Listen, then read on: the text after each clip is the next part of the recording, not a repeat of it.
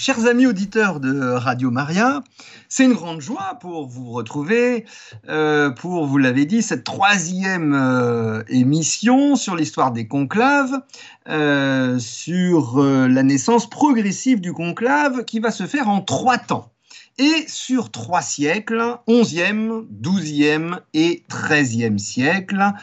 Ça sera d'abord le décret de 1059 qui réserve l'élection du pape aux cardinaux à l'époque de la réforme grégorienne, puis la règle des deux tiers des votes des cardinaux au XIIe siècle, et enfin, au XIIIe, euh, de siècle en siècle, ça se précise, l'institution du conclave tel que nous le connaissons aujourd'hui et qui va être fixé par une constitution en 1274.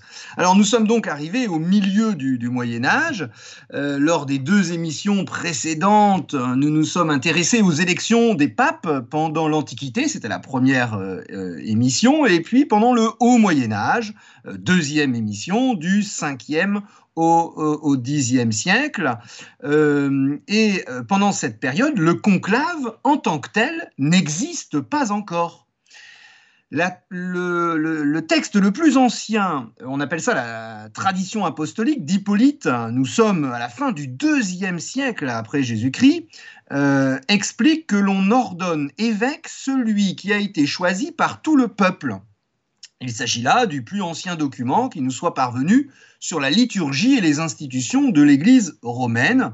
Ce texte rédigé en grec est composé à Rome à la fin du deuxième siècle. Mais évidemment, l'augmentation du nombre des chrétiens, alléluia, euh, l'extension du territoire évangélisé qui dépasse largement l'enceinte à la fois de Rome et puis euh, de chaque cité épiscopale euh, complique les choses et il ne saurait plus être question d'une élection réunissant tout le peuple chrétien et de bonheur.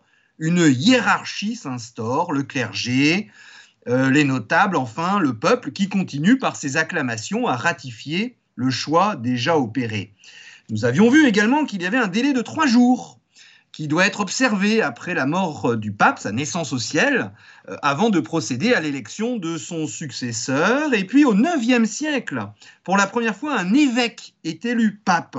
Euh, il s'agissait avant de diacres ou de prêtres, euh, quasiment tous italiens. Et parce que le nouvel élu pape est déjà évêque, il n'est pas nécessaire de le consacrer. Et donc se développe une autre cérémonie qui sera appelée plus tard l'intronisation, prise de possession du palais, euh, le latran, euh, il prend des habits pontificaux, il est coiffé de la tiare. Et puis on avait euh, terminé sur évidemment la pression politique des empereurs germaniques ou de la noblesse romaine sur l'élection des papes. Et avant de commencer le conclave en tant que tel, euh, je voudrais vous donner quelques éléments pour bien comprendre que quand on parle d'une élection au Moyen Âge, ce n'est pas du tout une élection aujourd'hui, euh, dans le droit moderne, contemporain. Le mot élection au Moyen Âge diffère du mot moderne élection pour trois raisons. Élection au Moyen Âge ne signifie pas élection, mais choix. Qu'il soit fait par une foule, un petit groupe ou une seule personne, cela n'a pas d'importance dans la mentalité médiévale. Deuxièmement, l'élection moderne, celle que nous connaissons, en même temps qu'elle désigne une personne, lui confère le pouvoir attaché à la fonction, elle crée l'autorité. Le président de la République est élu, une fois qu'il est élu, il a ses pouvoirs de président de la République. Or, c'est complètement différent au Moyen Âge. L'élection canonique dans l'Église n'opère qu'un choix, car le pouvoir d'ordre de l'évêque n'émane ni de l'élection, ni d'une nomination pontificale. Il est déjà évêque avant d'être investi pape. Et il résulte, ce pouvoir d'ordre, il résulte de la consécration, quand on devient évêque, de la consécration par d'autres membres de l'épiscopat. Troisièmement, l'élection médiévale, l'électio, est tenue avant tout pour une manifestation de la volonté divine. Il ne faut surtout pas l'oublier. Elle est un signe qui désigne à côté d'autres signes de caractère prophétique ou miraculeux. Par exemple, c'est la voix d'un jeune enfant, c'est la lecture inopinée d'un texte dans l'Évangile, dans la Bible, concluant, ou bien alors c'est le vol d'une colombe. Qui symbolise l'Esprit Saint. Ce n'est que peu à peu que la détermination plus précise du corps électoral et de la procédure à suivre, par exemple, et on va le voir au XIIIe siècle, le décompte des voix, le secret du vote, le calcul de la majorité. Évidemment, tout ça, ça met en relief davantage la volonté humaine, mais il ne faudrait surtout pas, à cause de ce euh, focus sur la volonté humaine, oublier la volonté divine qui est dans l'idée, l'appréciation d'un signe divin. D'où la coexistence au Moyen Âge de la procédure classique de l'élection par scrutin, qui met l'accent sur la libre volonté des électeurs, et puis on compte les voix, c'est vrai, ça on est sur Terre, ça se passe d'une façon matérielle, mais il y a aussi l'élection par inspiration, et les hommes du Moyen Âge sont très sensibles lorsqu'il y a l'unanimité, comme au temps des apôtres, et qui traduit là d'une manière euh, miraculeuse, on peut le dire, l'action de Dieu. Au contraire, nos droits modernes analysent l'élection comme une manifestation de la volonté d'un groupe qui, librement, conseillé ou guidé, choisit l'un des siens pour le représenter ou le gouverner. Au contraire, pour l'élection médiévale, pour le choix du pape, si les électeurs ne font qu'exprimer la volonté divine, l'élu ne peut être tenu pour leur représentant ou leur délégué, et ce n'est pas d'eux qu'il tient son pouvoir. Alors, entrons dans le vif du sujet aujourd'hui. Premier temps de cette naissance euh, à épisode du conclave, nous sommes au XIe siècle. Et la date de 1059 est très importante dans l'histoire des élections pontificales car elle réserve pour la première fois l'élection du pape aux cardinaux. Et le contexte est celui de la réforme dite grégorienne. Si Saint Grégoire VII, 155e pape, que nous fêtons le 25 mai, pape de 1073 à 1085, s'il a donné son nom et sa vie, il est mort pour cette réforme, ce vaste mouvement a commencé avec un pontificat précédent au milieu du, XIe euh, siècle, un autre saint. Et dans cette réforme grégorienne, les papes sont, euh, euh, sont saints, c'est un signe qui ne trompe pas. Saint Léon IX, 150e pape, que nous fêtons avec joie le 19 avril. Par des conciles, par des synodes, des réunions d'évêques, des nominations, la réforme grégorienne, c'est combattre les maux qui affecte notre Église au XIe et XIIe siècle. Premier vice, la simonie. Acheter ou vendre une fonction ecclésiastique ou un sacrement. La tentation de l'argent. Deuxième vice, le nicolaïsme, le mariage ou le concubinage des prêtres. Troisième, l'investiture laïque, la nomination des évêques et des pères abbés des monastères par les rois ou les princes. Et enfin, quatrième, sujet de bataille de, la réforme grégorienne, l'inféodation, c'est-à-dire l'accaparement temporaire ou définitif des biens de l'Église par une autorité laïque. La papauté elle-même doit se dégager de la tutelle des puissances temporelles et on a vu dans les émissions précédentes que les princes eh bien, choisissent les évêques et y compris euh, le pape. Après la mort du pape Saint Étienne IX, troisième pape canonisé pendant cette réforme euh, euh, grégorienne, 154e pape, qui était un ancien abbé du Mont Cassin et que nous pouvons fêter le 29 euh, mars. après huit mois de pontificat, les chefs de la noblesse romaine imposent leurs candidats. On retombe dans les travers précédents. saint Pierre d'Amiens, autre saint, confesseur et docteur de l'Église que nous fêtons le 21 février et le 23 février pour euh, euh, le calendrier avant la réforme liturgique, est une grande figure du courant réformateur, aurait dû présider la cérémonie d'intronisation puisqu'il était cardinal évêque d'Ostie et c'était le cardinal évêque d'Ostie qui devait faire ce, ce geste, la cérémonie d'intronisation. Or, Saint-Pierre d'Amiens préfère s'enfuir de Rome et la plupart des cardinaux l'imitent.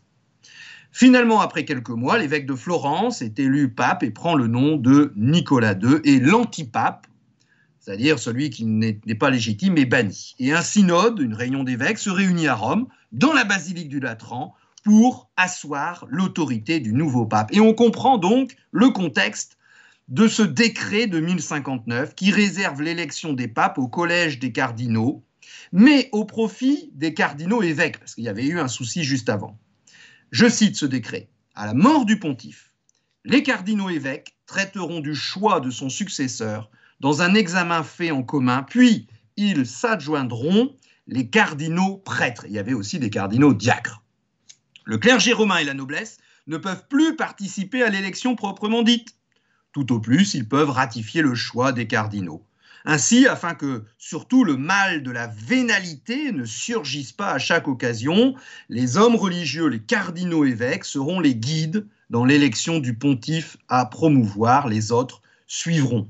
Et si l'élection n'est pas possible à Rome, nous sommes au Moyen Âge, hein, il y a euh, des troupes armées qui sont très proches, elle pourra avoir lieu dans un autre lieu plus opportun. Enfin, je suis toujours dans ce décret important de 1059 qui euh, euh, cisèle un petit peu l'élection du pape. Enfin, lorsque l'élection faite, si un conflit armé ou quelque tentative d'homme poussé par l'esprit du mal, le démon Satan, empêche d'introniser l'élu sur le siège apostolique selon la coutume, selon le, pape, l'élu, le pape, aura néanmoins en tant que pape le pouvoir de gouverner la sainte Église romaine. Le droit de regard de l'empereur sur l'élection est limité par une formule floue. Et Saint Grégoire VII est d'ailleurs le dernier pape à avoir sollicité encore de l'empereur germanique l'approbation de sa propre élection en 1073. Chers amis auditeurs de Radio Maria France, cette volonté d'indépendance et euh, l'esprit de réforme grégorienne qui anime les papes en ce Moyen Âge euh, rencontrent des oppositions deux schismes importants ont eu lieu, c'est-à-dire que ce décret ne va pas tout régler. Dès la mort du pape Nicolas II en 1061, l'évêque de Luc en Toscane est élu, c'est Alexandre II, mais il est contesté. Le nouveau pape ne peut pas recevoir l'intronisation ni au Latran ni dans la basilique Saint-Pierre. On doit se rabattre sur une autre église dédiée à Saint-Pierre, la petite église Saint-Pierre au Lien. Et la cérémonie se fait même de nuit, tellement on craint pour la santé des participants, la sécurité des participants. En effet, la noblesse romaine s'y oppose en utilisant l'assentiment de l'empereur germanique Henri IV qui est âgé de 11 ans. Un antipape est élu à Bâle. Il cherche à s'imposer par les armes et occupe un moment le château Saint-Ange à Rome. Finalement, un concile réuni à Mantoue, avec toujours Saint Pierre Damien, notre grand théologien, c'est souvent les saints hein, qui, sont, euh, qui permettent dans cette histoire sinueuse de retrouver le, chemin. Un concile réuni à Mantoue avec Saint-Pierre d'Amiens rassemble des évêques italiens et allemands afin de confirmer le pape Alexandre II comme légitime. Et en parallèle à des papes réformateurs, une suite impressionnante d'antipapes se développe entre 1080 et 1111. La réforme grégorienne ne va pas tout régler dans le contexte général de la querelle des investitures entre le pape et l'empereur germanique. Et puis, on avance dans le siècle, au XIIe siècle. Un deuxième grand schisme entre 1130 et 1138, c'est le schisme d'Anaclée. Et c'est toujours à, à partir de l'élection du pape. La légitimité du 164e pape Innocent II est contestée le jour même de son élection, le 14 février 1130. En effet, il est désigné par une commission restreinte de six cardinaux, ça ne fait pas beaucoup, par cinq voix sur six, qui fait approuver son vote par quelques autres cardinaux. Et alors là, il y a un antipape, Anaclée II, qui conteste cette élection et qui, lui, est élu le même jour par 23 autres cardinaux. Il a plus de cardinaux en sa faveur, mais les cardinaux évêques se sont prononcés en majorité pour Innocent II. En réalité, du point de vue canonique, les deux élections sont irrégulières puisque tous les cardinaux n'ont pas été réunis en même temps. Le schisme va durer huit années, huit longues années, chacun des papes rivaux trouvant des soutiens de poids. Et alors c'est terrible pour l'Église. On dit souvent qu'il y a des problèmes euh, dans notre Église actuelle, mais il faut, se souvenir qu'au Moyen Âge, lorsqu'il y avait un schisme entre deux papes, c'était quasiment toute l'Église, tous les, euh, les ordres religieux qui se divisaient en deux. L'antipape est soutenu par les Romains, de grandes villes italiennes, le roi normand de Sicile qui avait reçu de lui euh, sa couronne royale, et puis le duc d'Aquitaine. Et le pape Innocent II reçoit le soutien de l'empereur Lothaire III, mais surtout d'un autre saint, Saint Bernard de Clairvaux, notre docteur de l'Église, que nous fêtons avec joie le 20 août. L'abbé cistercien est un ardent défenseur du pape et combat le schisme d'Anaclée par des voyages à travers toute l'Europe et puis par une correspondance incroyable. Il envoie des lettres partout. Il va d'abord convaincre le roi de France, Louis VI le Gros et les évêques français, ainsi que le roi d'Angleterre. Et ses arguments sont les suivants. Le pape Innocent II est vraiment l'élu de Dieu, car il a été élu, je le cite, par les meilleurs et approuvé par beaucoup. Dans une longue lettre aux évêques d'Aquitaine, Saint Bernard de Clairvaux précise Cette élection a été faite par la plus saine partie, la senior pars en latin, de ceux qui avaient le droit d'y prendre part. C'étaient des cardinaux, évêques, diacres et prêtres en nombre suffisant d'après les anciennes constitutions pour faire une élection valide. Saint Bernard de Clairvaux poursuit. Quant à la consécration de l'élu, elle a été faite par l'évêque d'Ostie, à qui ce privilège particulier est réservé. S'il est vrai qu'Innocent l'emporte sur l'ordre par ses vertus, qu'il y a eu dans son élection plus de régularité de la part des électeurs qui l'ont accompli, sous quel prétexte, continue Saint Bernard de Clairvaux, ou plutôt par quel esprit de chicane s'efforce-t-on contre toute espèce de justice et de droit, au mépris de tous les gens de bien qui s'y opposent et de l'Église entière qui proteste Par quel esprit s'efforce-t-on de déposer innocent pour mettre un autre pape à sa place? Fin de citation. Saint Bernard de Clairvaux réussit à convaincre le plus célèbre canoniste de son temps, le cardinal Pierre de Pise, au départ partisan de l'antipape Anaclée. Et ce schisme s'arrêtera par la mort de l'antipape et par l'abandon de ses partisans toujours vivants par le roi normand Roger II de Sicile qui change de camp. Mais il faudra attendre longtemps le concile œcuménique de Latran II en 1139, qui réunit une centaine de participants, cardinaux, archevêques et évêques, auxquels il faut ajouter un nombre élevé d'abbés et de prieurs. Et lors d'une euh, séance solennelle, tous les évêques qui avaient plus ou moins soutenu l'antipape Anaclée sont appelés un à un devant le pape et les leurs insignes épiscopaux, crosse, anneaux, éventuellement pallium, leur sont retirés. Mais grâce à leur repentance, cette apparente sévérité canonique sera tempérée, comme toujours dans l'Église, intraitable pour les vices, mais amoureux des personnes humaines, des fidèles. L'argument employé par Saint Bernard de Clairvaux, et je terminerai là-dessus avant euh, notre pause, euh, notre belle pause musicale de, musique grégorienne. Et pour euh, l'annoncer, cette pause musicale, je vais faire appel à la très belle spiritualité monastique. L'argument employé par Saint Bernard de Clairvaux, qui a opposé la partie la plus saine, la senior pars, à la major pars, la partie la plus nombreuse, a convaincu beaucoup. Mais d'où vient-elle? Eh bien, c'est simple. Cet argument vient de la règle magnifique de Saint Benoît de Nursie, le patriarche des moines d'Occident du VIe siècle, que nous fêtons le 11 juillet. Dans le chapitre 64 de la règle de Saint Benoît, le père abbé du monastère doit être élu, je cite, d'un commun accord, selon la crainte de Dieu par la communauté, ou si c'est impossible, seulement par une partie de la communauté, quoique la moins nombreuse, dirigée par un jugement plus sain. Et c'est très beau de voir que l'élection du pape provient de cette belle spiritualité monastique. Et je termine. C'est pour le mérite de sa vie, on parle toujours de l'abbé dans la règle de Saint Benoît, c'est pour le mérite de sa vie et la sagesse de sa doctrine que sera choisi celui qui doit être nommé même s'il est le dernier par son rang dans la communauté. Une fois nommé, l'abbé considérera toujours quelle charge il a reçue et à qui il devra rendre compte de sa gestion. Le texte ne dit pas, mais c'est à Dieu évidemment. Je poursuis et je termine. Il saura, c'est l'abbé, mais on peut penser au pape, il saura qu'il lui faut servir et non asservir. Il doit donc être docte dans la loi divine, pour savoir où puiser le neuf et l'ancien, qu'il soit chaste, sobre, miséricordieux, et que toujours il fasse prévaloir la miséricorde sur la justice, pour être traité lui-même pareillement, dernier mot, magnifique, qu'il, c'est l'abbé, c'est le pape, c'est peut-être tout fidèle chrétien, qu'il haïsse les vices, qu'il aime les frères. Alors Franck, si j'ai bien compris, c'est au XIIIe siècle, en 1274, que notre Église a défini les règles précises des conclaves pour permettre l'élection du pape.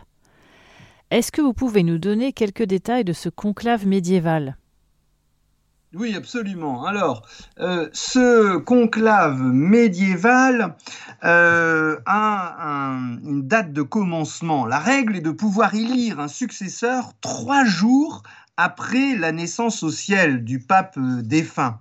Et le, le délai est allongé dans cette constitution du conclave pour permettre aux cardinaux éloignés d'être prévenus de la mort du pape et de pouvoir rejoindre le, conclave. Les cardinaux se réuniront au plus tard dix jours après l'événement sans attendre les absents et dans la ville même où le pape est décédé. Mais au-delà du délai de dix jours, les retardataires pourront être admis dans les mêmes conditions que les autres. D'accord, merci. Mais alors, euh, comment est-ce qu'ils vivent ces cardinaux pendant le conclave médiéval? Comment est-ce qu'ils mangent? Comment est-ce qu'ils dorment? S'il y en a un qui tombe malade, comment est-ce que ça se passe? C'était un petit peu comme une vie de, de sous-marinier finalement? Oui, ou plutôt une vie commune monastique. Euh, en fait, le texte au XIIIe siècle, qui institue véritablement le, conclave, la, Constitution, explique très précisément que les cardinaux seront enfermés dans un lieu unique accompagné d'un seul serviteur, clerc ou laïque.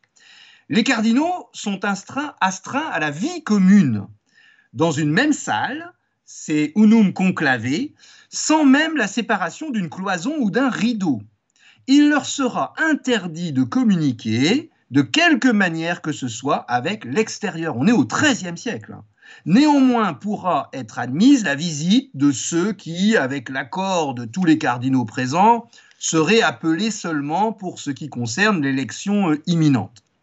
Et dans la salle où se réuniront les cardinaux, sera ouverte une fenêtre par laquelle on leur apportera chaque jour de euh, la nourriture. Alors, à, ce sujet, il y a une légende qui est quand même euh, un, peu incroyable.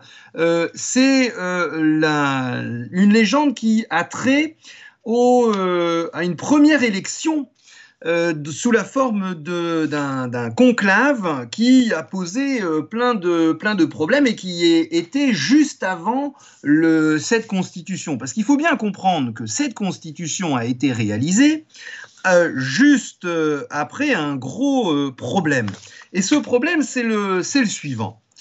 Nous sommes en 1268 et le pape français, un pape français, Clément IV, meurt. Il faut, il va falloir près de trois ans avant que son successeur soit élu. C'est la plus grande vacance que le Saint-Siège a connue au, cours de son histoire. Et la constitution du XIIIe siècle se comprend avec cet épisode. Et à cet épisode de conclave, il y a une légende. La légende raconte que euh, c'est le fameux conclave, qui n'est pas encore un conclave tout à fait, de Viterbe. La légende raconte qu'après plusieurs mois d'attente sans résultat, les cardinaux auraient été enfermés dans le palais épiscopal de Viterbe, les accès auraient été murés et les cardinaux réduits au régime du pain et de l'eau. Enfin, le toit aurait été retiré en plein hiver pour accélérer l'élection.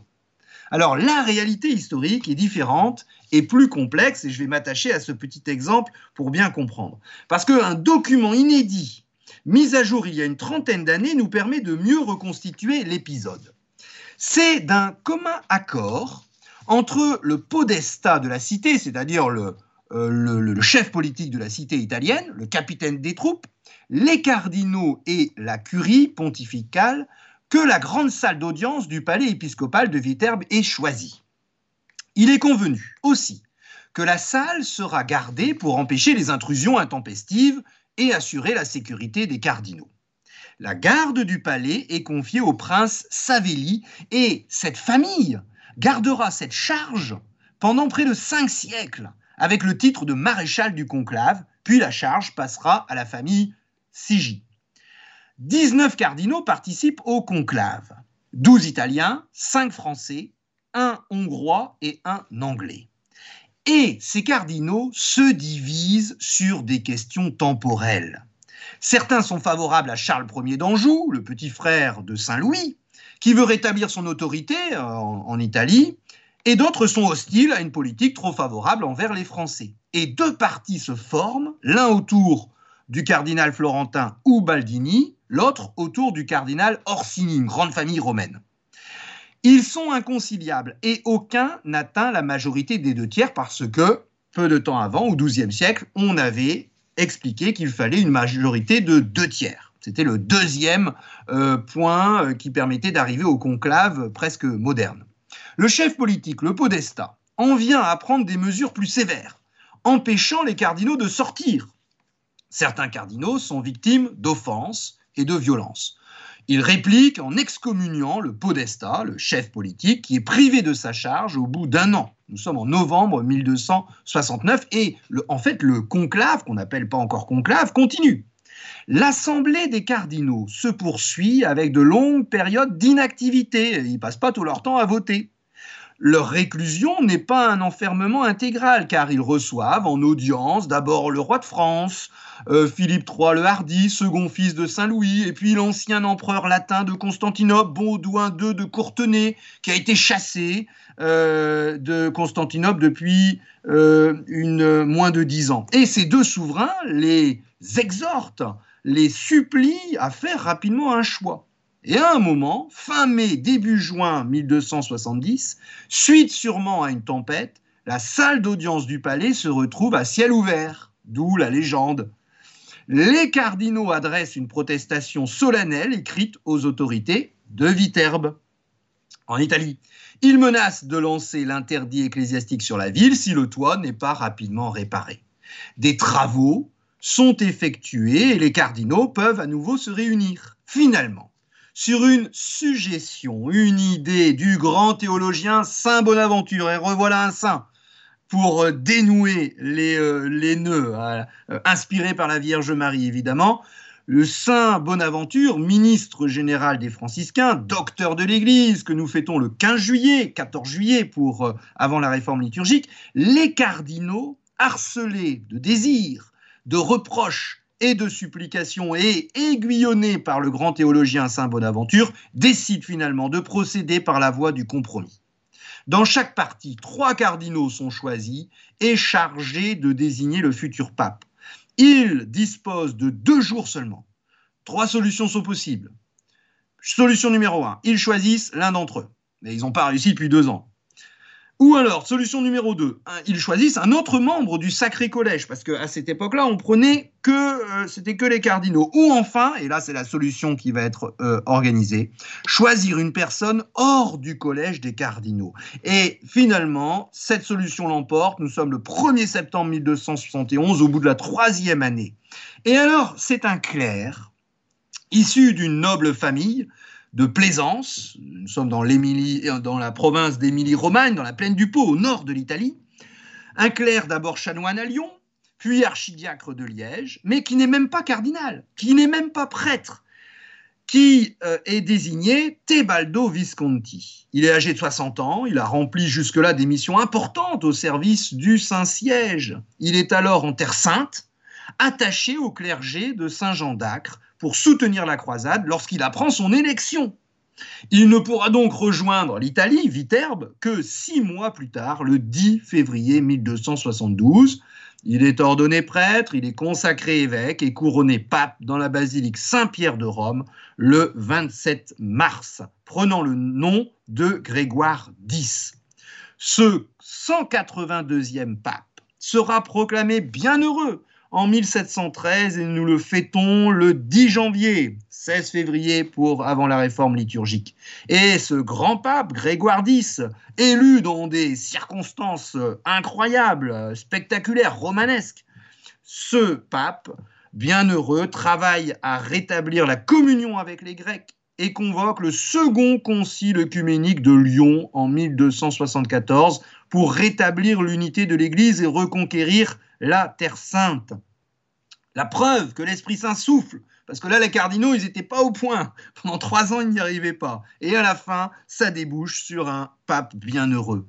Et même s'il n'a pas été présent à l'interminable conclave de Viterbe, le bienheureux Grégoire X a connaissance, a eu connaissance par les cardinaux de, de ces difficultés. Il s'est rendu compte des conséquences néfastes qu'il a eues euh, euh, ce, pseudo-conclave. Et il décide de promulguer la constitution sur l'élection pontificale qui est approuvée lors de ce concile, le grand concile œcuménique de Lyon. C'est l'institution officielle et canonique du conclave. Et le mot conclave apparaît pour la première fois dans un texte ecclésiastique. Et ce conclave est à peu près tel qu'on le connaît encore euh, aujourd'hui. Et donc, dans la Constitution, par rapport à ce qui s'est passé, on comprend donc la vie commune, on, comprend donc qu'il est interdit de communiquer, et euh, dans la salle où se réuniront les cardinaux sera ouverte une fenêtre par laquelle on leur apportera chaque jour de la nourriture. Et regardez jusqu'au à quel détail ils vont. Pour inciter les cardinaux à élire promptement un pape, la constitution conciliaire, qui crée le conclave, euh, théoriquement, euh, canoniquement, prévoit une diminution progressive de la nourriture fournie. Si au bout de trois jours, les cardinaux ne sont pas parvenus à se mettre d'accord, on ne leur servira plus qu'un seul plat le midi et un autre le soir. Et si, après cinq jours à ce régime, c'est très médiéval, on va, dans on va dans le concret des choses, si après de cinq jours à ce régime, l'élection n'est pas toujours faite, les cardinaux ne recevront que du pain, du vin et de l'eau jusqu'à ce que l'élection se fasse. Et la Constitution stipule aussi que les cardinaux ne percevront aucun revenu tant que durera le conclave. Et enfin, le cardinal qui sortirait du conclave avant que l'élection soit faite ne pourrait plus y être admis à nouveau, sauf en cas évidemment de maladie où il reviendrait une fois guéri. D'accord, merci pour tous ces petits détails, c'est passionnant. Et euh, qui est-ce qui est chargé de faire appliquer ces règles? Alors, euh, avec réalisme, euh, la Constitution souligne dans le texte, il ne suffit pas d'établir des lois s'il n'y a pas quelqu'un pour veiller à leur observation. C'est le bon sens. Et en conséquence, la Constitution charge explicitement le seigneur et les autres dirigeants et magistrats de la ville dans laquelle devra se faire l'élection du pontife romain de faire en sorte que sans fraude et sans ruse soient observées pleinement et inviolablement les nouvelles règles euh, édictées. Et pour bien comprendre euh, ça, il faut euh, savoir que au cours du XIIIe siècle, euh, euh, le lieu de l'élection va beaucoup bouger. Les deux tiers des papes euh, ayant régné au XIIIe siècle sont élus hors de Rome. On ne le sait pas souvent ça. Hormis Naples, en 1294, pour le pape Boniface VIII, il s'agit de villes appartenant à l'État pontifical. À dans le Latium, nous sommes à 60 km au sud-est de Rome, ou alors Viterbe, on en a parlé avec le fameux pseudo-conclave, puisque le mot conclave n'existait pas encore. Nous sommes dans le Latium, à 60 km au nord-ouest cette fois-ci de Rome. Et puis Arezzo aussi, euh, on est plus loin, 200 km au nord de Rome, nous sommes en Toscane. Et pourquoi?